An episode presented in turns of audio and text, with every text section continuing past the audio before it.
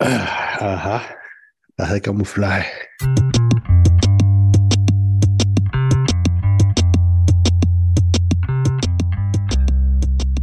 Yo estoy de gripe. Coño, yo también, pero estoy saliendo. Mm, Sí, a mí me dio, bueno, lo, lo, lo sempiterno, lo que te conté la otra vez, que todos los años hay un momento en el cual, de huevón, el día está soleado, ¿sabes? Y sube un poquito la temperatura y digo, ah, no me voy a poner bufanda porque voy a ir nada más hacia el canal o aquí mismo. mm. Entonces salgo 10 minutos, que termina siendo media hora, y cuando regreso estoy medio, medio jodido. Entonces, sí, estuve lidiando con eso, pero no, no tomé nada, o sea, no tomé nada, como este, compré jengibre. Lo que hice fue comer puro jengibre y tomarme un extracto de chilcuagüe, que es una planta mexicana, Ok. que sí, que uno, uno de los chamanes tenía esa vaina cuando estaba en Perú, porque como las ceremonias eran de noche y tal, en un momento me empecé a, a resfriar, me dio como Ujú. angina, ¿sabes? Al principio la angina, la, la infección de Sí. la, de las glotias, este, de la- de la- Sí, de sí, la. Este, y entonces le dije, coño, me estoy comenzando, me empezando a enfermar, no tienes una, un teragrip, una vaina, ¿no? Y me dice, no, no, no, tómate esto. Y me dio la broma, me dice, esto es una planta y tal, y, y te lo echas, es como mentolado, pero tiene una, una cosa ahí que, entonces el tipo y que esto es buenísimo, y yo me lo he hecho todo el tiempo, también sirve en la piel con quemaduras, y te puedes Mm. hacer lavadas bucales, también es buenísimo. Entonces me gustó, y Ujú. cuando vine para acá lo busqué, y conseguí una chava en México que lo hace y me lo mandó. Entonces tenía un chilcuagua allí, y es buenísimo cuando estás empezando, cuando te empieza a dar así la cosa en la garganta, te echas esa broma y se lo di incluso a mi esposa, que es escéptica, obviamente, Claro. y, este, y me dijo, wow, sí, funciona y tal. Ok. O sea, nada más tomé chilcuagüe, jengibre y té, y comiendo bien, ¿no? Vegetales y tal, y haciendo Mm. ayunos, y, y estoy saliendo. ¿Tú cómo, en qué día vas tú de la infección? Wow, yo creo que voy como en el segundo o el tercero, pero esto es eh, en la cola de como un mes de gripe que ha circulado por este Ah, hogar. Eh, tres semanas. Este, han pasado todas. Este, incluso pasó mi suegra que estuvo de visita. Y, mm, y Mm, Mónica también, que hubo días en que apenas, apenas, no, o sea, no, no podía pararse ni nada. claro. Y, mm, y- pero bueno, como no me dio, yo me confié porque dije, o sea, esto no me va a dar. Estoy vacunado. Yo, este, mi hombría me vacunó Exacto. contra. Mis, mis paseos por el bosque nevado me vacunaron contra esto. Iceman. Y entonces, em, y nada, empecé a limpiar mocos a mano limpia, ¿sabes? Eh, de las bebés y tal, y dije, ¿sabes? Ya, Adiós al gel hidroalcohólico, ya nada de esto me va a afectar. Y caí.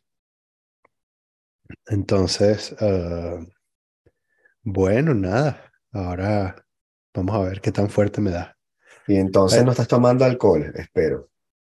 mírame, aquí esto, esto, es- esto es un, esto es un frasco de remedio me Sí, estoy es, un, un inmunodepresor, pero bien.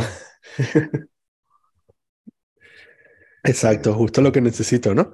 Sí. Eh, ayer estaba en el cumpleaños de un amigo y eh, que entre otras cosas colecciona whisky. Y el bicho sacó, bueno, perdón, tuvo el gesto de dejarme eh, probar lo que sea en su armario de whisky, porque tiene un armario de whisky. Ajá. Y entonces, que es fucking impresionante. Y mm, a mí, por supuesto, me da mucha vergüenza, ¿no? Entonces yo le dije que me sugiriera algo y me dijo, bueno, ya que fui, porque fue una de las personas que fue a Escocia, Ajá. ya que viajamos juntos, sé que te gusta, entonces coge esta botella. Estaba cerrada además. Mm, Un Lafroig 25 años.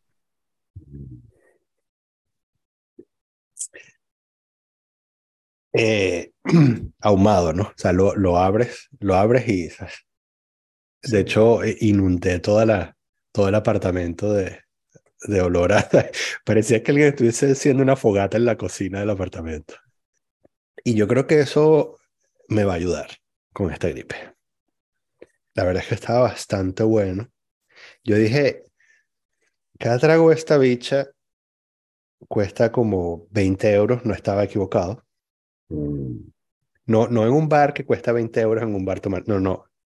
Es que si tú compras esa botella en el sitio más barato que consigas, sí. cada trago cuesta como 20 euros. Cada trago cuesta lo que el máximo que yo pago por una botella de whisky. Exacto. Y entonces, este, que ta- tan así que me dio paja, tuve que detenerme, ¿sabes? Al tercer trago me detuve porque esto es un abuso. Y entonces, ¿sabes? Pedí agua, ¿no? Pero yo me sentí bautizado por dentro, Claro. bendito. Me acosté bendito anoche y me desperté bendito. Bueno, tienes que persignar ese, bendecir ese Sí. whisky, esa agua, porque te, claro, Sí, te quite todo por dentro.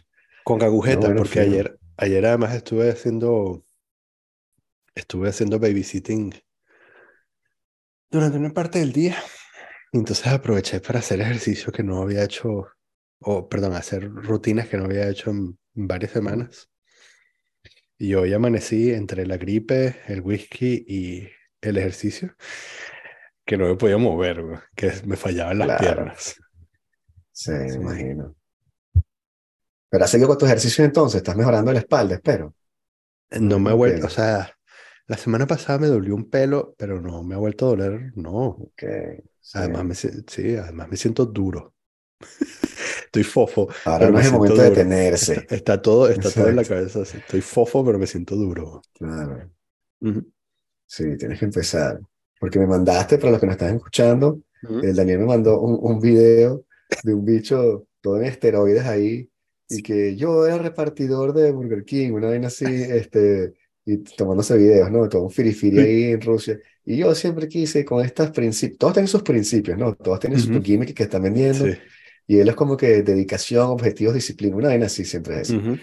Y entonces después sale el carajo ahí que ahora estoy así haciendo estos ejercicios que sí, levantando bolsas de pesadas en la casa o aguas así, levantándolas Sí. así. Y está que parece, o sea, no sé, weón, Hulk, una vaina así. Y el tipo que esto fue nada más haciendo ejercicio. Y tú que sí, weón, está bien. Coño, con razón, después de seguir un mes la rutina no me veo como él. Sí, Este, no, sigo, eh, además sigo haciendo, lo que pasa es que eh, honestamente no hago la rutina de él, porque Pero no sigo puedes, haciendo- mami. pero sigo haciendo el, el challenge que tiene, ¿sabes? El, el- perdón, la, Que salió. la vaina, la, la vaina así, de las lagartijas y tal. Este, porque me gusta el método además. O sea, esa cosa de hacer un hold, este, cuando estás Claro. haciendo, que no es lo mismo, ¿no? Porque, y sí he notado la diferencia, porque si hago, si hago lagartijas sin, sin, ah, sin detenerme, ahora hago, no sé, el doble de lo que hacía eh, antes de empezar. De hecho, Claro. ahorita me parece trivial. O sea, hacer, hacer push-ups así me parece trivial. Después de haber hecho esta vaina con holds, digo, mierda, no sabía que esto podía ser tan peludo. Yo las hago, este, yo tengo mi- mis, mis push-ups que, que yo siempre, pero años haciéndolos, ¿no? Ujú. Entonces yo las hago encima de lo, de la muñeca. Giras la muñeca Ok. para adentro, partes la Uy, muñeca así, la quiebras y te apoyas aquí, sí. Pero como tengo tantos años haciéndolo, este, ya lo puedo hacer que sin el piso, ¿no? Entonces la gente que, ah, qué bolas, ¿cómo haces? Entonces hago así, Sí. hago como, o sea, unas 10, Ujú. después las volteas hacia abajo, Ajá. haces otras 10 y después las volteas hacia afuera y hago como tres así. No, Sí, y la gente, sí, la gente se me ve confunde que, what the fuck, y que, pena, pues que no empecé. Y hago también con una sola mano, chamo, a lo Rocky, empecé a hacerla y ahora hago como seis, de cada lado así, con una sola mano. Sí, sí, sí. Ese No, sí, este, a mí me daría demasiado miedo eso porque estas son, esas muñecas son los money maker. O sea, si, justamente. si yo me jodo, si me jodo esas muñecas, esta familia no come, weón. Ay, es que lo pones duro justamente la pones. Sí, sí. Cada quien con La su puedes técnica. tipear Sí, con arrechera. pero Pero coño, no, y también tengo una pila de cosas que contarte, bueno, tenemos tiempo que no, que no hablamos. Este, como una semana. eh, sí. Ah, bueno, hubo, no, porque estuvo el, de eh, el torneo de Jiu-Jitsu, no te conté el torneo de Jiu-Jitsu. eso. Exacto, empecemos por ahí porque dejamos a la gente en suspense. sí, en suspense, pero no hablamos más del tema y pasamos, Ujú. sí, somos ese tipo de podcast. Este, bueno, fino, fue el, fui al torneo y entonces este, lo fino también de, este, de esta configuración, de este evento, era que te pesabas el día anterior. Mm, Entonces, en vez de tener que ir y pesarte, tú te pesabas el día anterior.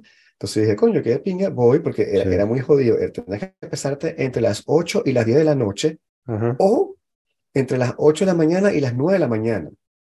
Mm, Entonces, si no iba, tenía que ir entonces al día siguiente a las 8 de la mañana, a ujú. sabiendas de que yo peleaba en la tarde, Sí. como a las 2. Entonces, no, no me cala esa vaina ni. Entonces, voy en la noche, así veo también dónde es y tal. Pero obviamente es el final del metro en, en Pablo Picasso, un barrio malo, ¿no? Ajá. Y yo salgo y bueno, esto, yo nunca había estado allí. Busco con el mapa dónde está el gimnasio y me dice, bueno, por aquí y tal y qué sé yo. Y me empiezo a meter y yo soy malísimo orientándome. Yo soy Mm. como un anti-GPS. Y yo te digo, es para allá, cree lo que es para el otro lado. Y me empiezo a meter y entonces veo la- el mapita.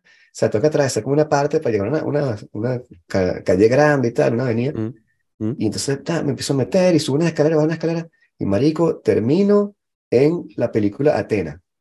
En la vaina de la película, o sea, igualito. No sé si lo filmaron allí, pero si no lo filmaron allí, era exactamente igual. Las torres, y entonces me di cuenta cuando estaba caminando por el medio de la vaina. Ajá.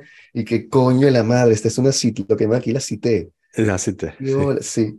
Y entonces me empezó a dar como pánico, digo, bueno, espera, espera allá. Entonces escaleras y subo o bajo y termino como más metido en el corazón de la vaina, ¿no? Ujú. Y yo, coño, entonces eran, eran las siete y media de la noche, Tú- pero es invierno, entonces no hay tu- luz, tu- está tus pasos oscuro. resonaban así con ecos en el concreto sí, sí. frío, ¿no? Y entonces este, yo estoy con mis audífonos, este, diciendo, no le pares bola a nadie, voy caminando, y en una de esas o- volteo así hacia una puerta, y hay unos tipos, bueno, como en la- las películas, ¿no? reunidos así en el hall de la entrada de la vaina, Ujú. que estoy haciendo qué coño, y todos viéndome así como que, ¿qué haces tú ahí? Entonces Ujú. empiezo, camino más rápido, se me pega un bicho que estaba vendiendo, un, un carajo, que también son esas, un carajo como de dos metros y 120 kilos. Que dije, ah, que le dicen, eh, ¿para qué pasó? Ay, ay, ay, ay. Y yo que no, no, tengo mis audífonos, tal. Y caminé, caminé y salí de la vaina. Y después me di cuenta, obviamente, que hay una forma de cortar, hacías una L y no pasabas por ahí, sino que pasabas Mm. por la calle, que es lo que está haciendo todo el mundo. Ujú. Pero bueno, llegué y me pesé y tal. Y entonces llegué de primero a la, a la, a la pesa, de segundo. Y fue comiquísimo porque llego y no sabía dónde era y le pregunto, tipo, mira, aquí es donde nos vamos a pesar y tal. Sí, sí, es aquí. Ujú. Y entonces los dos nos vemos un segundo, así, un microsegundo en el cual estábamos evaluando cada uno si el otro era el, el adversario, ¿no? Sí. Como que, y después nos dimos cuenta que no, y que, ah, ok, eh, ¿para que tú qué vas a pelear? Y nos pusimos a hablar, ¿no? Y entonces, este fin, me empecé, y ese era fácil porque tenía, tenía espacio. Voy para la casa, qué sé yo, me duermo. Al día siguiente voy, habíamos quedado con los panas del, del club en ir, y nosotros somos un club chiquitico. Nosotros somos este Miyagi Karate, weón. O sea, Ujú. éramos cinco competidores y al lado hay unos carajos que eran 40. O sea, era, era la calle, básicamente. Y entonces llegamos, este, entre los cinco competidores estoy yo, el, el más viejo en la categoría más vieja. Ujú. Este, nos preparamos, qué sé yo, y, este, y yo estaba como medio asustado, o sea, no asustado, sino desmotivado porque pensaba que no tenía idea de con quién estaba peleando.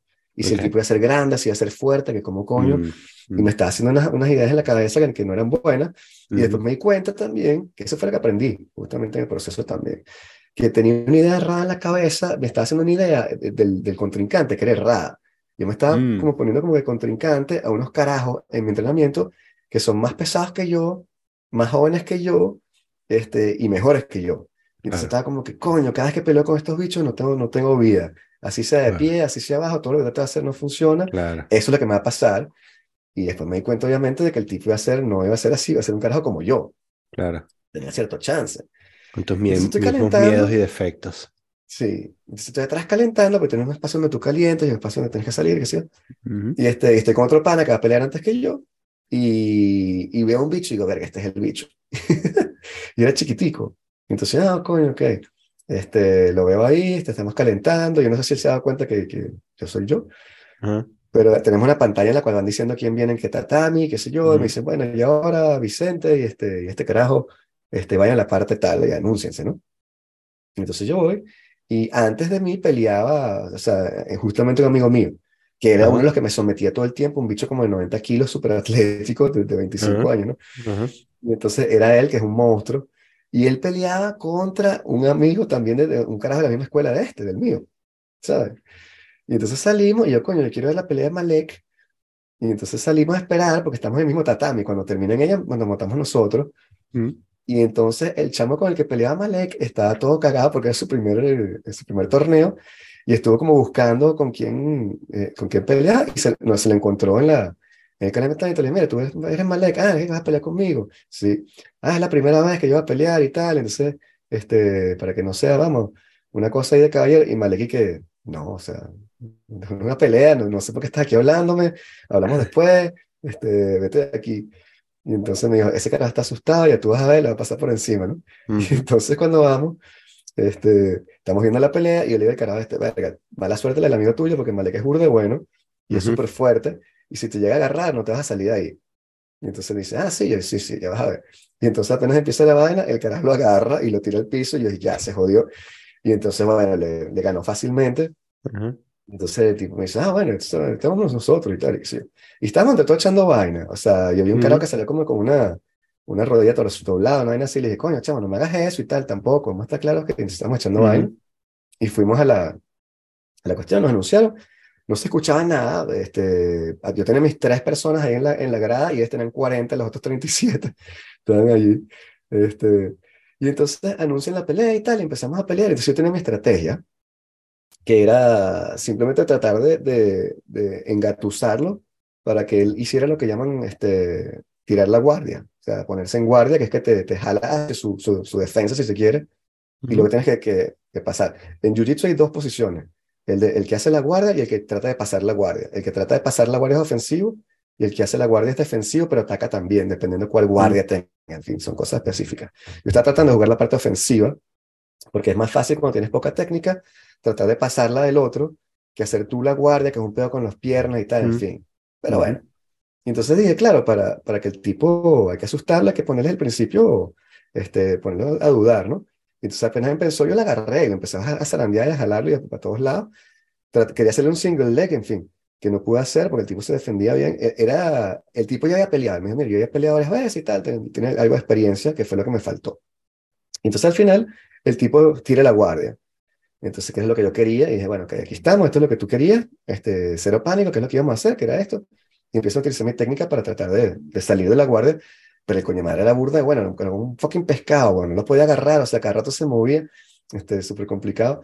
Y este, pero yo sabía que, que no iba a aguantar cinco minutos haciendo eso ni de vaina. Y entonces yo estaba empujando, en fin, tratando de salir de allí. Y al final, estoy tras una llave de brazo y no la tenía bien puesta. Entonces yo sabía, y yo lo que estaba era esperando que el tipo se cansara para pasarlo justamente, y lo pasé. Al final logré pasarlo, este, me le lanzo encima y lo agarro, y cuando estoy pasando la posición de control lateral, el carajo se escapa, bueno. Mm. escapa y tal, o sea, me empuja así se escapa, y dije, bueno, vamos a volver a empezar porque yo estoy, estaba ganando en la parte de, parada, y parada, y estoy más fuerte que él, vamos a hacer la vaina parada otra vez, ¿no?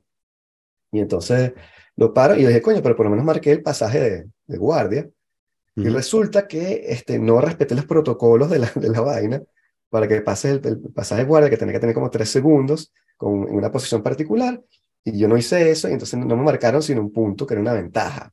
Ah. Yo no sabía, no estaba viendo el reloj ni nada, ¿no? Yo tenía idea de que iba ganando, porque eso sí lo sabía. Y entonces empezamos parados otra vez. Trato de hacer el single leg que quería hacer, pero no pude otra vez. Y entonces dije, bueno, este, él hizo la guardia una vez, yo también voy a hacer la guardia, pues, para, este, para que juguemos los dos entre todos, ¿no? está, bastante divertido. Y entonces los jalé, los jalé para mi guardia y empezamos a pelear. Entonces yo trataba de, de, de agarrarle las manos, en fin, pelea de jiu-jitsu. Y, este, y nada, fuimos haciendo eso, el tiempo estaba pasando, el tipo no pasa a mi guardia, y yo dije, bueno, si no pasa a mi guardia, gano yo, listo. Y entonces en una de esas empieza, se para, empieza como a, a, a pasar la guardia, pero bueno, no me la pasa porque eso lo hago yo todo el tiempo. Entonces logro ponerlo en otra posición, que es la media guardia, en la cual yo, yo la tengo, en fin. Y, lo tengo así, y yo estoy viendo el reloj y faltan 30 segundos. Y voy ganando una cero. Dice, entonces no entiendo por qué estoy ganando una cero, ¿no? Y yo, coño, pero yo tenía como 3 o 4 puntos de haber pasado la... No entiendo. la vaina dice 1 a 0, entonces empieza como a ver dos veces, ese es mi nombre, ¿no? Y lo estoy agarrando para que el tipo no pase, no pase, no pase. Faltan 15 segundos, sí, chamo, y faltaban 5 segundos, huevón. Y el carajo resbaló la rodilla, hizo una especie de knee slice y puso la rodilla donde tenía que ponerla, no sé qué tal, vainas técnicas, y marcó unos puntos y ganó, weón. Faltando 5 segundos. Sí, sí, sí. Verídico. Ah, yo creía que, yo juraba que eso, que cuando tú me dijiste que habías cometido ahí un, un error, pensaba que era como que el bicho te había agarrado. O sea, que como que habías, como que había fallado la defensa y te había agarrado y ya, ¿no? No, el tipo simplemente deslizó la rodilla en una posición que cuenta tantos puntos y entonces marcó. Eso fue todo. Y yo hice aproximadamente lo mismo, pero como no lo retuve, una cierta... porque es lo que toca trabajar, eso está muy bien, ahorita sé lo que tengo que trabajar.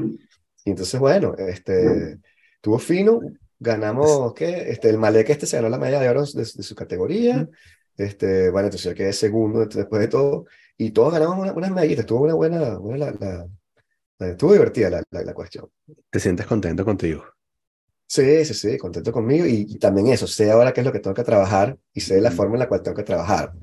Entonces, al poder como hacer un match y, y dividir la cosa en diferentes etapas, el partido en diferentes etapas, tú ya sabes que tienes que hacer esto y esto y esto, y no las mil vainas que estás haciendo tratando de jugar jiu-jitsu y divirtiéndote, que está bien, pero también recuerda que esto es lo que tienes que progresar. Entonces, bueno, tuvo, tuvo fino. Porque tienes que pesarte si ya la pelea está establecida y y no es una categoría de peso, sino de edad. No, es de, peso y edad. Ah, es peso y edad, ok. Y cinturón. Ah, peso y edad y cinturón. Por eso es que tampoco, por eso es que tampoco competidores y por eso es que mm. todos ganamos medallas o cosas así, porque en cada categoría hay que si cuatro personas, dos personas. Entonces, bueno, este, sí, o sea, lo, divertido es ir a pelear, o sea, tener, tener experiencia, pasarla bien con mm. tus panas de tu gimnasio y ya, o sea, lo demás es, mm una farandulería, también son copas chiquitas. Si quieres de verdad ganar cosas, verla a los abiertos de Francia, o sea, o los europeos, cosas ya de, de tipo serio, y bueno, ya ahí sí se juegan la vida, como quien dice. entonces, bueno, sí, eso fue, eso fue el domingo, y después el lunes yo iba a trabajar, empezar en el trabajo. Ajá. Sí. Y entonces, este, bueno, nada, tengo una semana allí, este, hoy empecé la segunda semana. Y chamo, súper, súper fino, weón. Súper, súper fino, sí, weón. De verdad que la empresita está súper bien. Este, cada quien, o sea, esperan que la gente sea variada y diferente. Mm. Entonces, cada quien tiene como, por ejemplo, en la foto corporate, ¿qué hacen los tipos? Te hacen una foto corporate y después una foto corporate fun. Que tú haces lo que tú Entonces, hay tipos que sí, como una guitarra eléctrica, una patineta, o unos libros. Y entonces tú le pasas el ratón por encima a la, a la foto corporate y se transforma como en tu foto phone, ¿no? Eh, este, entonces, bueno, les encanta que, que aquí haga. Bueno, mi foto phone fue con el, kimono de, de, de, Kung Fu. Ok. claro, el kimono de Kung Fu, así es una salud. Te, te, lo llevaste y te, y te lo pusiste para hacer la, la foto. El, de Kung Fu es chiquitico, ese se cae en cualquier lado. Sí, sí. Claro. Ese.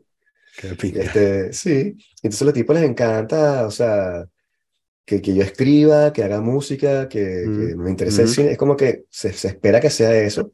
Y los tipos súper súper interesantes, todo el mundo hace vaina, los caras les gustan las mangas, qué sé yo, o sea, música, todos son, son muchos developers, ¿no? Que son los que uh code y todo eso. Y entonces, bueno, chamo, este, como es una vaina de recursos humanos, como te había dicho, el, el onboarding fue pero fenomenal, súper bien hecho los caras me recibieron con una, una tarjeta escrita a mano del, del, equipo y que, hola, bienvenido al equipo y tal, qué sé yo. Y que, wow, ¿por qué? Qué bien. Sí, sí, sí. Qué locura. los goodies me dieron, chamo, mira, este, una laptop, unos audífonos, la mejor generación, este, mouse, ratón, este, Bluetooth, un hub mm. para que enchufes varias llaves USB, un teclado y tienes una pantalla también, que está ahí, que tú lo sabes wow, que los de antes me dieron una computadora y de vaina. Entonces, ¿En el otro sitio no te, no te habían dado cosas así? Me dieron la computadora y ya, o sea, lo demás, los, cascos eran míos, por ejemplo. Okay. Y entonces, este, el tipo, huevón, o sea, la empresa, como te digo, como es de recursos humanos, tiene lo, que llaman la QVT, la calidad de vida en trabajo, por lo alto. Y entonces, en la empresa de mi esposa, por ejemplo, los caras le ponen una reunión los viernes en la tarde, tipo viernes a las cinco y media, para que si dar los KPIs o vainas que no te importan como, y que de una semana al para no cambian, pero pone la vaina y el tipo se recha si la gente, quería que la gente fuera en presencial, Después le dijeron que se fuera a la SQ, entonces era carajo en, en, distancia, pero se arrecha, el, el tipo quiere hacer su reunión, ¿no? Y entonces yo veo que esta gente sí es gafa. Y veo mi agenda y el viernes está bloqueada toda la tarde por el presidente de la empresa. Y yo, coño, la madre. Uh -huh. Empresas son iguales. Y cuando le doy clic a la vaina, me sale un mensaje que dice, este, es viernes por la tarde. Eh, en este bloque no vayas a poner reuniones para fastidiar a la gente, no seas huevón. Si no has hecho las vainas, no las haces a esta altura, agarra este tiempo para hacer tus proyectos individuales y no jodas la paciencia. sí. Firmado el, el, presidente. El sueño, huevón. sí, güey. Qué arrecho. Sí, chavo. Y entonces el tipo, el tipo nos llamó a todos, hace reuniones con todos los que entran nuevos y les da un speech, les presenta la empresa, les dice uh -huh. cómo empezó, porque fue, fue, él que fundó la vaina, es un algoritmo, qué sé yo. Uh -huh. Entonces el tipo hace su presentación, que citó cositas de Nietzsche. ¿Y qué es esto? Como decía Friedrich Nietzsche, y, y empiezo a verlo así, y después me dice, y hoy te voy a hablar de Platón, y tú, Vicente, tú eres el filósofo, tú hiciste filosofía, esto te va a gustar. Y yo, mierda, what the fuck, el tipo hablando que sí de la belleza de Platón, lo que estábamos hablando aquí hace una semana, sí, y aplicándolo a, a, su algoritmo, y yo, wow, este tipo que pinga, bro. Entonces le dije, este, coño, le escribí por el Slack, me gustó tu presentación y las vainas que dijiste de filosofía. Mire, yo tengo una, una newsletter en inglés en la cual habla de todo tipo de vainas, pero, o sea, revísate esto aquí de Platón, y se lo mandé y el cara se suscribió. se lo dale mi, mi newsletter. Wow. sí, sí, sí, en fin. Todo ha sido, ha sido sí, de pinga. Es poca gente, ¿no? No, bueno, ahora son 300. Mm, es bastante. Pero, pero han ido creciendo de manera exponencial. Creo que el año pasado eran 150, sí, sí, van, van rápido. Bueno, pero ¿qué, quieren... ¿qué, detalle ahí que entre 300 personas te... Sí, te señales, el tipo quiere... Sí, el tipo le gusta su vaina, es su bebé, es su empresa. Uh -huh. No lo quería abrir a capital extranjero ni nada. El tipo tenía su empresa y nada más los accionistas eran los, los empleados que le uh -huh. daban parte de la empresa. Y este tuvo que abrirse la, a las inversiones porque lo, la competencia, ¿sabes? Agarró mm. plata y si no agarras plata te comen, vainas así. Sí. Pero el tipo no le paga, por ejemplo, extra a los comerciales, a los sales, a los que llaman uh -huh. por teléfono. El tipo no les da comisión porque dice que eso no es este, jugar para el equipo, que eso es ser individualista. Y entonces que les paga mejor, pero no tienes comisión. Take it or leave okay. it. Okay. Entonces eres parte como de la, de la experiencia en grupo y tal. Mm. Entonces, bueno, tiene burda de ideas este, que, que, que, son excelentes, la verdad. Y, y bueno, el, el, ambiente es súper bien, o sea, me he sentido súper bien. Los carajos, o sea, siento que, que, integré un equipo que estaba de verdad consolidado, que estaban buscando una persona como yo. Entonces, sí. los tipos, todo es como que, coño, tu feedback es bienvenido. Y cuando, ah, muy bien, dime la idea, todas las ideas le han gustado, le han dicho, oh, interesante.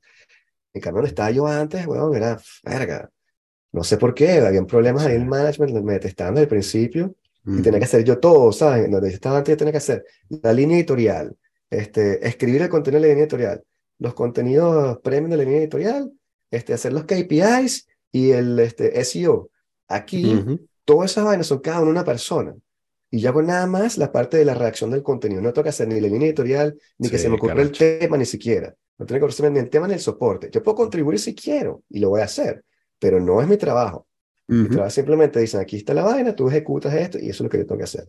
Entonces, súper genial, este, todo muy encuadrado, el equipo, como te digo, así súper interesado en lo que yo hago, este, les encanta el pedo multilingüe, mm. este, hay gente de todos los países, eh, entonces, bueno, bueno el, esta semana voy para, para la fiesta que es en Nantes, uh -huh. por eso estamos haciendo este podcast hoy, uh -huh. y entonces voy a llegar para allá y tal, este, quedo un hotelito, y hay una rumbita ahí, este, yo tengo que presentar a alguien más, una vaina así dijeron, ¿no? Para que sea uh -huh. más fun, yo presento una anécdota de otra persona, entonces, en fin, te intercambio. Ok. Y vainas así, pues. Sí. Y después una rumbita, en la cual me dijeron, ¿sabes? Te ponen como que, coño, una fiesta corporate, y recuérdense que beber demasiado es malo. Uh -huh. No como en la otra, weón, que era así como que vamos sí, a reventarnos a palo en esta vaina. Sí, sí. Chavo. Pero bueno, por ahora estoy empezando, todo, todo es bueno cuando empiezas, obviamente. Claro, sí. Después habrá unos snacks, pero por ahora, o sea, de verdad que no tengo nada que, que recriminarles.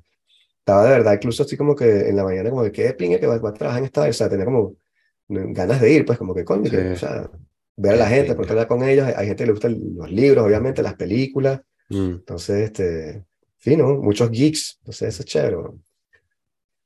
Entonces, sí, no me puedo quejar. Wow. Sí, esos son los news que te quería dar por aquí. Suena como un lugar muy de pinga para trabajar. Sí, chamo. Y no me tengo que vestir, chamo, me pongo lo que me dé la puta gana. Este, este Mm, suéter me lo compré nuevo, justamente. Ahora me lo poner en el trabajo y me llevo mi, mi capuchita. Todo el mundo tiene gorras, o sea, uno de los managers tiene 50 años y usa una gorra de, de- de Nueva York todo el tiempo. Y audífonos y vainas, ¿sabes? Ujú. Toda la gente viene que en bicicleta, o sea, súper ecológico también, a pesar de que somos una vaina de tech. Sí. Pero sí, sí, muy bien. Muy bien, pinga todo. Coño, ¿no están buscando el data scientist? Exacto. Bueno, siempre están buscando. Tienes que mudarte para Marsella, es la más. Tienen que tener en Marsella también. Pero, no, pero tienen posiciones de full remote también. mm. Claro. Pero un data scientist full remote, no sé si, si les funciona. Pero sí, o sea, no sé, una vaina, una vaina de pinga. Incluso encontré esto que dije, se lo tengo que mostrar a Daniel. Mm. Porque, chamo, qué tan. La única palabra que se me ocurre es qué tan niche puede ser tú en la vida para tener una empresa que es una consultoría internacional que gana millones y millones de euros, que tiene Ujú, 642 millones de euros de, de- de retorno al año en ujú, cifra de, de negocio. Y cuando tú haces los goodies para tus clientes, haces esto, weón. Que El bolígrafo, oyendo, el bolígrafo más bolígrafo barato, sí, lo que, más que, barato posible. sí, un bolígrafo de plástico Sí, con el logo de la empresa. Mal hecho, o sea, mal cortado, un bicho chino que, que no pesa nada, que te, se te daña ahí mismo. Y este es tu fucking goodie para los clientes, weón. Sí. Coño, tu madre. Estos carajos no, estos carajos son serios. Ahorita, Sí. coño, no. Esa mamarrachada. sí. En comparación, yo que tenía una, una compañía de sistemas pequeña en Venezuela, bueno, alguna vez hicimos el bolígrafo ese, pero era para repartir en eventos, no para, no de goodies para clientes. Normalmente los clientes recibían, qué sé yo, un iPod, por ejemplo, Claro, claro, es que es así. O sea, porque, ¿sabes? Así como que, marico, si este carajo te está generando, no sé, 50 mil euros al año, ¿sabes? Gasta 200 en el carajo, ¿no? sí. Mínimo. Si los carajos donde yo estaba, ya, donde yo estaba antes, yo te conté que entonces iban a hacer trabajos en el, en el espacio de, de trabajo, porque Ujú. estaba completamente, no había nada, no había nada, no había ni siquiera agua, no había fuente de agua, tenías que tomar agua de chorro, ¿no? Lo que tenías eran los bench y ya, no tenías lockers, no tenías espacio para comer, un coño. Entonces iban a hacer trabajos para mejorar la, la situación y lo, lo- lo hicieron una encuesta y todo el mundo quería ciertas cosas. Hicieron una comisión para los trabajos, los aprobaron y cuando los presentaron al comité directivo, el dueño de la empresa, el ricachón este de los 400 más rico de toda Francia, dijo que era muy caro y que no iban a hacer los trabajos. Sí. Y entonces el CEO, el presidente de, de- de la empresa en, en, Fran- en París, dijo, ah, bueno, si no hacen los trabajos, yo me voy a ir para Lyon, que a fin de cuentas yo soy de allá y ahí está la oficina que yo monté y ustedes se la compraron, y yo me voy para allá que tiene mi futbolín y las vainas que a mí me gustan, y se quedan ustedes en esta mamarrachada. Y se fue el presidente de la empresa, o sea, el presidente de Mierda. Francia se fue para Lyon, así fuck off, y dejó ese rancho ahí, de un poco de bench. Mierda. Y, bueno, ¿cómo tú vas a hacer eso? O sea, no había, no había código en la puerta, se robaban las vainas, se robaban computadoras, teléfonos, porque entraba la gente disfrazada de repartidor y se paleaban las vainas porque no tenían código. No había, y no había Office Manager tampoco. Era muy caro el Office Manager, weón. No había Office Manager, no hay código en la puerta. Y te- qué chamo, qué, qué persona tan repugnante, o sea, no, no Ujú. sé. En fin, Sí, pero bueno. sí. Después vi, vi a, la- a las ex colegas, hice una, una reunión con ellas, nos quedamos a Ujú. palo y tal, les eché el cuento, y esté súper contentas por mí. Y una, la que se quedó todavía en el sitio anterior, chamo, Ujú. la cara casi llorando, bueno, pasando Mm. roncha así. Sí, bueno, o sea, pero bueno, cada quien se hace su tumba porque le dije, bueno, pero vete de allí. Ah, no, es que negocié demasiada plata y metí una hipoteca. Y entonces Claro. ahora sé que no me van a dar esta cantidad de plata en otro lado, entonces me tengo que quedar aquí a juro. Y yo que, no, no te tienes que quedar ahí nada. Sí, No tienes que hacer puede nada, nadie te está obligando de Ujú. nada. No tienes hijos, ni siquiera estás casado. O sea, tú y tu, tu- tu novio se pueden ir cuando les dé las ganas. O sea, porque la gente se pone Sí. esas gringolas así en la vida, chamo. Sí. Qué chimo. Y la cara estaba mal, muy mal. O sea, era como una, Mm. una intervención. Descargada con nosotros, que le gritaban, que se gritaron, no sé, chimo, chimo, chimo. Ah, qué chido. Sí. Sí. Pero bueno, voy a dejar de hablar, hablé demasiado, habla tú. No, este, Demasiado rant anticorporativo. Yo, yo fui a mi fiesta de... Eh, mi fiesta de la empresa. De hecho, el- en la misma semana era la fiesta de Navidad de la empresa, a la cual tenía una buena excusa para no ir. Ajá, me dijiste. Eh, Pero era, era la cosa de whisky, ¿no? tenía... No, no, no. Eh, no, esa fue otra. No, no, esta, esta, esta fuera... eh, tenía una buena excusa que era básicamente... Tengo que estar con mis hijas. Este... Always works. Sí, always works. Y, mm, y luego, pero a la que no podía evitar era una que era un sábado en la mañana, que era la fiesta, que está bien, es la fiesta Sábado en la Navidad. mañana. Hear me out. Es la fiesta de Navidad para los hijos. Ok. Traen un Santa. Antes de eso, perdón, un mes antes de eso, te envía un email en donde te pone un link a un formulario donde tienes que poner los nombres de, De tu chamo. De tus chamos que tienen más de cuatro años. Cuatro años más. Ok. Eh, y entonces te llega un email automático con un bono de 35 euros para que tú compres un regalo. Y si quieres pagar, si es más caro, pagas la diferencia. Y entonces luego Santa se los da el día de la fiesta de Navidad. Exacto. Y entonces, bueno, montan una cosa ahí con Santa y tal, y este, eh, unos castillos inflables, eh, eh, chocolate ilimitado, eh, actividades, esas, talleres para, talleres para niños y tal. Aquí estamos, ya va, aquí, aquí están haciendo una interrupción. Ok, vamos, tenemos una pausa de paracetamol. Ya vengo. Seguro. Bueno, mi gente, los que nos están escuchando, saludos a todos, muchas gracias por el apoyo. De pana que mucha gente se ha manifestado con nosotros y eso, como dicen los franceses, es placentero. Eh, Aquí es donde le vamos a poner los sponsors, que utilizamos sponsor, aquí en el cual, un momento en el cual uno puede rellenar justamente con los sponsors. Qué difícil es hacer un podcast solo. A ver, ¿qué podemos comentarles mientras hacemos, mientras esperamos a el retorno de inevitable? No quiero hablar de la Copa del Mundo por razones que ya hemos explicado en este podcast, aparte que es muy poco original también estar hablando de la Copa del Mundo en este momento, ¿no? Sí, el tema peliagudo. Ni siquiera los, los, los Marruecos, Sí, los sí. gritos de los marroquíes. Sí, he visto algunos partidos, incluyendo el de Francia, este, pero lo que vi es eso, sí, el- los desastres con la fiesta de los marroquíes. Es un tema que por lo menos aquí en Francia ha dado de qué hablar, Claro. que ha sido este, cooptado por las fuerzas de la derecha extrema, simurista siempre. Este, Pero bueno, el argumento es que en Marruecos se celebró tranquilamente, el rey estaba en la calle, Mohamed VI. En Sí. cambio, en París saquearon los Champs-Élysées y quemaron carro. Mm, Y, este, y me preguntaba un francés el otro día, un costurero, un señor viejito, ¿por qué hacen eso? Y traté de explicarle, ¿no? Que si no, el resentimiento social, y el tipo no entendía nada, que no, pero ¿por qué queman los carros?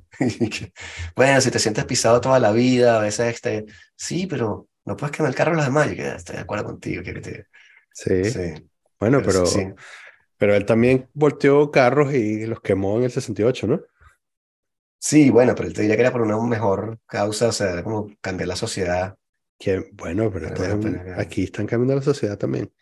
Ayer leí un artículo en La Vanguardia eh, que argumentaba que mm, el hecho de que la mitad del equipo de fútbol de Marruecos hubiese nacido en Europa, pero hayan decidido jugar para Marruecos en lugar de jugar para sus equipos nacionales, era una falla de la integración. Como que la, la idea de la integración europea estaba, o sea, mostraba sus grietas en el equipo de fútbol nacional de Marruecos. Bueno, o sea, Hablemos de eso. ¿dónde podemos empezar? O sea, o sea, ¿tú crees que si tú eres, tú crees que si, si tú eres Vicente Ulibe, Ujú. este, ponte tú, este, que juega de atacante lateral izquierdo Sí. eh, en Nantes. Y entonces Sí, te dicen, correcto. mira, este, está el equipo de Francia, y con los atacantes son Mbappé, Griezmann, Giroud, Dembélé y Karim Benzema. Puedes tratar de aplicar para eso. Tú eres, alguno, O- me- a- tú eres mejor que alguno de ellos. Exacto. Puedes tratar de jugar en ese equipo o te vas a Venezuela y Ujú. juegas con Venezuela, que vas a ser el titular y capaz que el capitán del equipo. Eh, Entonces no es una cuestión de, de- de falta de integración, sino que, Ujú. o sea, eso es como leer Sí. también muchas, muchas cosas, esos discursos sociales en el, en el fútbol siempre me pareció como súper necio. Eso Sí. lo hacía mucho Galeano también, así que sí, no, el, el- el capitalismo está siendo destruido porque Bolivia le ganó a Estados Unidos. No, no, no, un Sí. juego de fútbol y ya. So, Sí. Sí, señor. Este, increíble. A Vicente le tocó, le, le- le tomó menos de 15 segundos de montar este artículo de 1500 palabras. Pero es que lo veía venir, o sea, no sé, me pareció tan... Sí. pero, sí. Es igual que, que tienes países, ¿no te acuerdas cuando antes este, Japón no era tan buena y entonces tenían unos, unos italianos que los nacionalizaban y jugaban en el equipo de Japón? Sí, sí, sí. ¿No te acuerdas? Y siempre hay un carajo ahí Ujú. que sí, pastores, y pastores. Ujú. Ujú. Eso bueno, no, Pero lo mismo. Pero, pero sí, y la verdad que no, no escuché mucho ruido cuando ganó Francia. O sea, yo abrí la ventana y tal, estaba con los chamos, para que lo vieran ellos como esto. Pero les vendí una cosa que no, no hizo fruición. Capaz que, Mm. no sé. Pero bueno, vamos llegando al final de esa desgracia. Sí, Gracias a Dios. Y entonces ya veremos. pronto. Sí, que nos depara el mundo Pronto, sí. en el 2023. Sí. Sí, bueno, yo lo he seguido. Sí. ¿Y qué tal? ¿Qué tal Sí. te ha- Es que te pareció el nivel de la copa. Eh, yo el- la he gozado, este, sí, creo que, bueno, tampoco he visto, tampoco es que he visto muchos partidos completos porque he tenido otras labores que hacer en casa. Pero mm, o algún aspecto positivo es que he compartido algunos de los partidos con eh, mis hijas, sobre todo la mayor. Ok. Yo diría una cantidad saludable de partidos, digamos, siete, Valga. sí. Sí, este. Porque los míos se van, los míos vienen, ven un rato y se van. Sí, y después sí, se ponen también, bravos porque meten gol y no están. Sí, sí, se, se me, exacto. Sí pasa, pero la grande como es este adicta a la tele, este aguanta muchísimo más, ¿no? Entonces se, se puede mirar un tiempo completo sin distraerse. O sea, una mitad de partido sin distraerse. Este, he vivido algunos partidos más intensamente que otros. Este, la eliminación de España la viví intensamente, pero era súper claro que me parecía que era súper claro que Marruecos iba Sí. a ganar. Sí, es el precio, es el, ah, perdón, la consecuencia de no tener nada que perder. ¿Sabes? Era, lo, lo, lo tenían en la mirada. Era como estos, o sea, esos panas estaban ahí, nothing to lose. Sí. Era la reflexión que compartí en un par de reuniones de trabajo solo para, solo para tratar de fastidiar el cerebro a la gente. Que si todos nosotros nos condujéramos así en la vida diaria, ¿no? este, estaríamos ganando todo el tiempo, ¿no? Si nosotros Claro. fuésemos por ahí eh, con la actitud de que no tenemos nada que perder. Bueno, eso te, eso te lleva, eso te lleva lejos, ¿no? A eliminar a qué pasó, y a este. Tú que, que lo viste y tal, que Cristiano no estaba jugando, estaba en la banca, algo así. Y está hasta en la banca, no sé todos los intríngulis porque que ladilla. Mm. Este, pero sí, eh, Mm. estaba semilesionado, lo estaban guardando, o Mm. este, después lo metieron, pero, pero sí, lo, lo mismo habían hecho en el partido anterior también contra Suiza. Mm. Sí, ok, no sé, ya veremos. Entonces, este, sí, tampoco, bueno, que eso es una prueba también de eh, que lo sigo, pero no con tanto interés, que tampoco me pongo a leer sobre la, o sea, eh, ni, ni a escuchar los comentarios ni nada, ¿no? Pero en las anteriores sí, o sea, en las copas anteriores sí escuchaba podcast y vainas sobre Sí. eso. Y No veo la todo, previa pero ni el no- post. Sí, esto incluso hay, hay jugadores del equipo de Francia que yo que ¿quién es él? ¿No? ¿Qué? Mm, Ni siquiera así de tanto lo habré seguido, bueno. mm. Este, pero bueno, ya se acaba. Es el domingo la final, el sábado, el domingo. El domingo, sí. domingo. Y entonces, ¿qué? Sí. Martes, martes y jueves, son otros dos partidos. Eh, Mañana y pasado, martes y miércoles. Entonces, ya sí, ya vas a poder volver a ver televisión. Bueno, mañana no, Este- porque mañana sí, voy a hacer Kung Fu hasta las 10 y media de la noche. Bueno, que pero por eso, el, el- eh, a partir de la semana que viene ya vas a poder volver a ver televisión sin, sin que nada te recuerde este, los crímenes eh, contra la humanidad. Coño, sí, exacto. Sí, es que no hay más nada, es verdad. La Copa del Mundo en Qatar. Sí, exactamente. Pero sí. Sí, Es- también. O sea, es que también lo que me arrechó fue como las santas bolas de como hacer la COP27 la semana anterior. Bueno, pero la eso- Copa, o sea, dices, eso- no, pero eh, a nivel de farsa no hay mucha diferencia entre la COP27 y, y la Copa Mundial. sí, Déjame pero a nivel de messaging, o sea, no sé, me parece que es un- un- como una escena de idiocracy. Vamos a hacer estas dos cosas completamente opuestas y decir que es lo mismo. Porque son, porque son lo mismo. Sí, exacto. Es, Es el triunfo del capitalismo, ¿no? es, eh, no, es eh, signaling, es diferentes tipos de, de signaling, pero es signaling de la élite.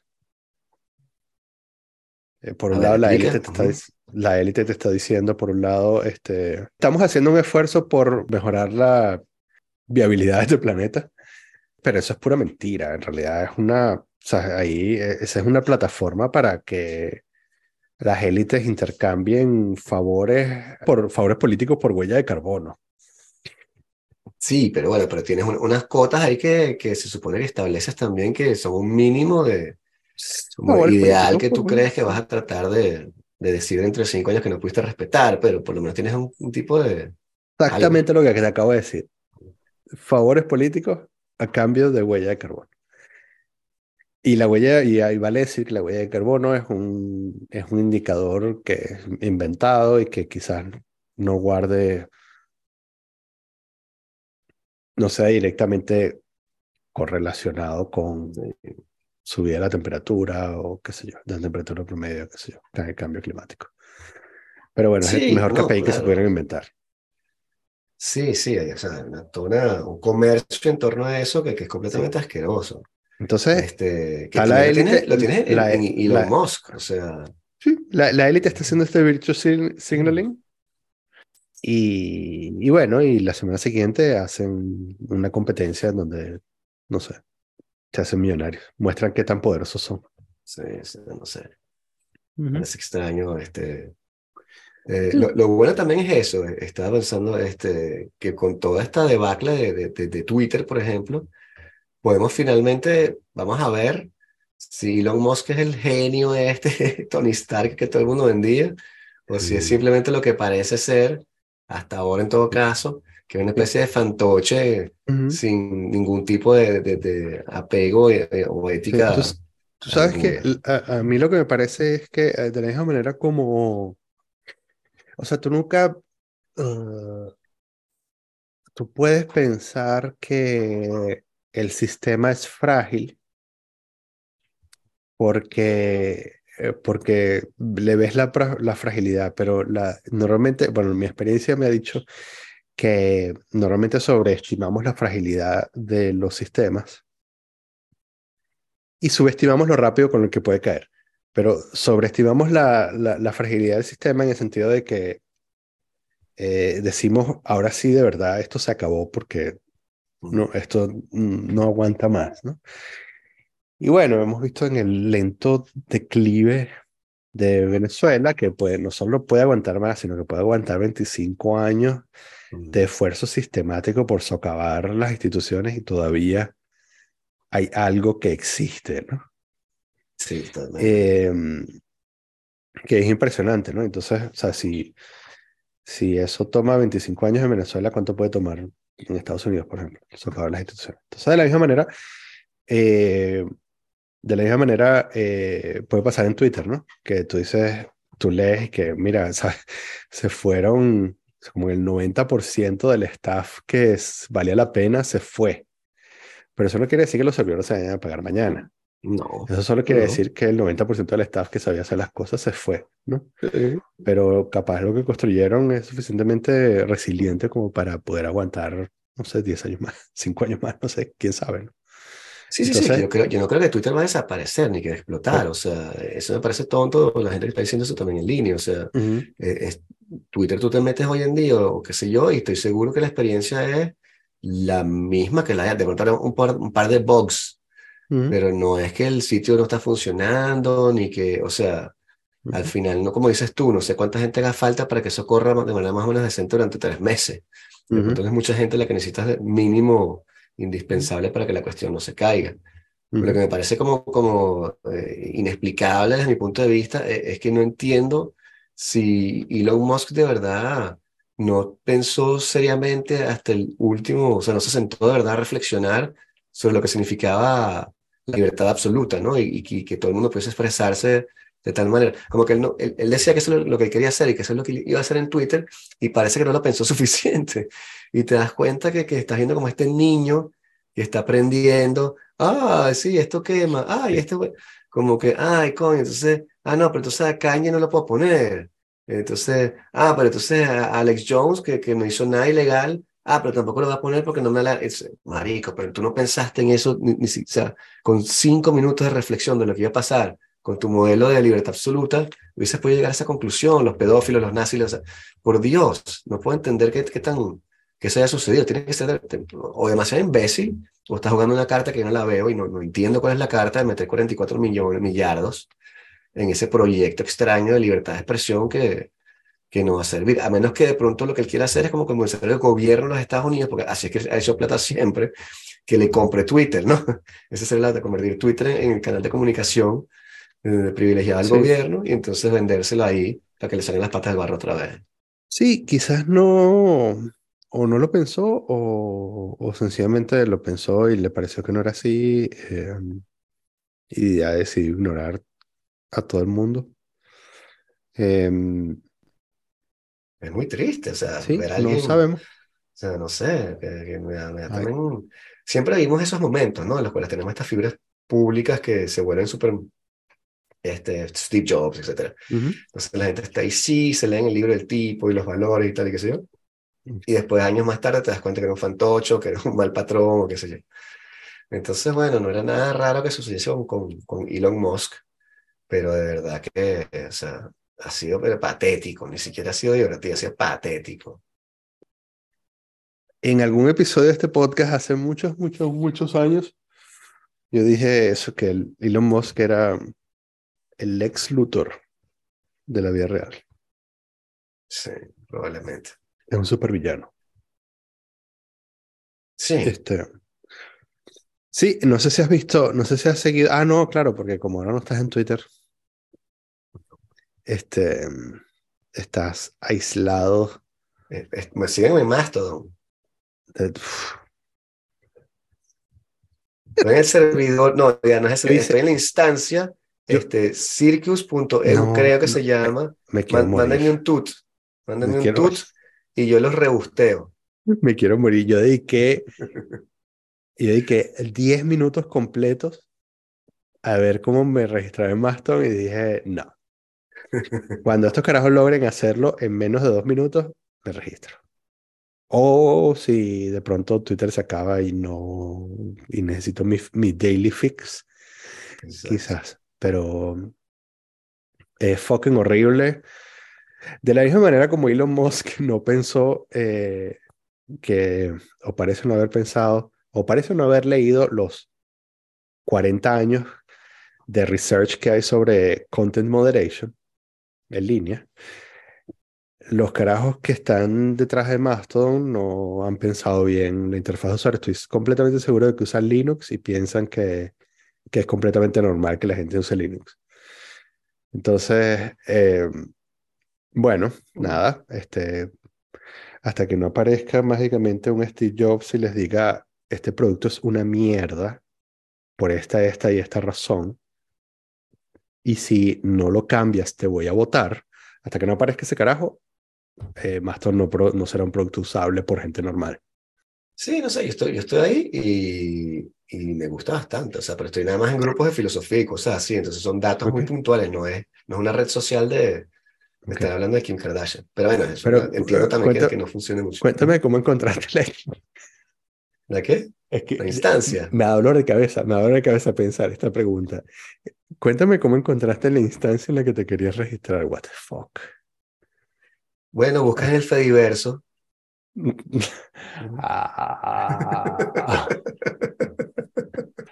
No, yo voy a, yo voy a guardar esa capacidad mental para cuando mis hijos traten de explicarme la red social en la que están, pero no, a mí me parece que esta es una conversación que el- dos adultos no deberían tener. De todos modos, este, esto es lo que va a pasar. ¿Ok? Esta es la predicción, Ok, ok, la, ok. pre- la predicción que más para, para Vale. acabar el podcast. Muy bien, muy bien. Este, Donald Trump Ok. va a ser presidente de los Estados Unidos Mm, y entonces va a poner eh, la red social Parler, que es la de él, Sí, a ser la red social que todo el mundo va a seguir en los Estados Unidos. sí, Este, va a quebrar a Musk con Twitter sí. y después se lo va a comprar solo para joderlo porque él lo detesta. Excelente. Muy bien.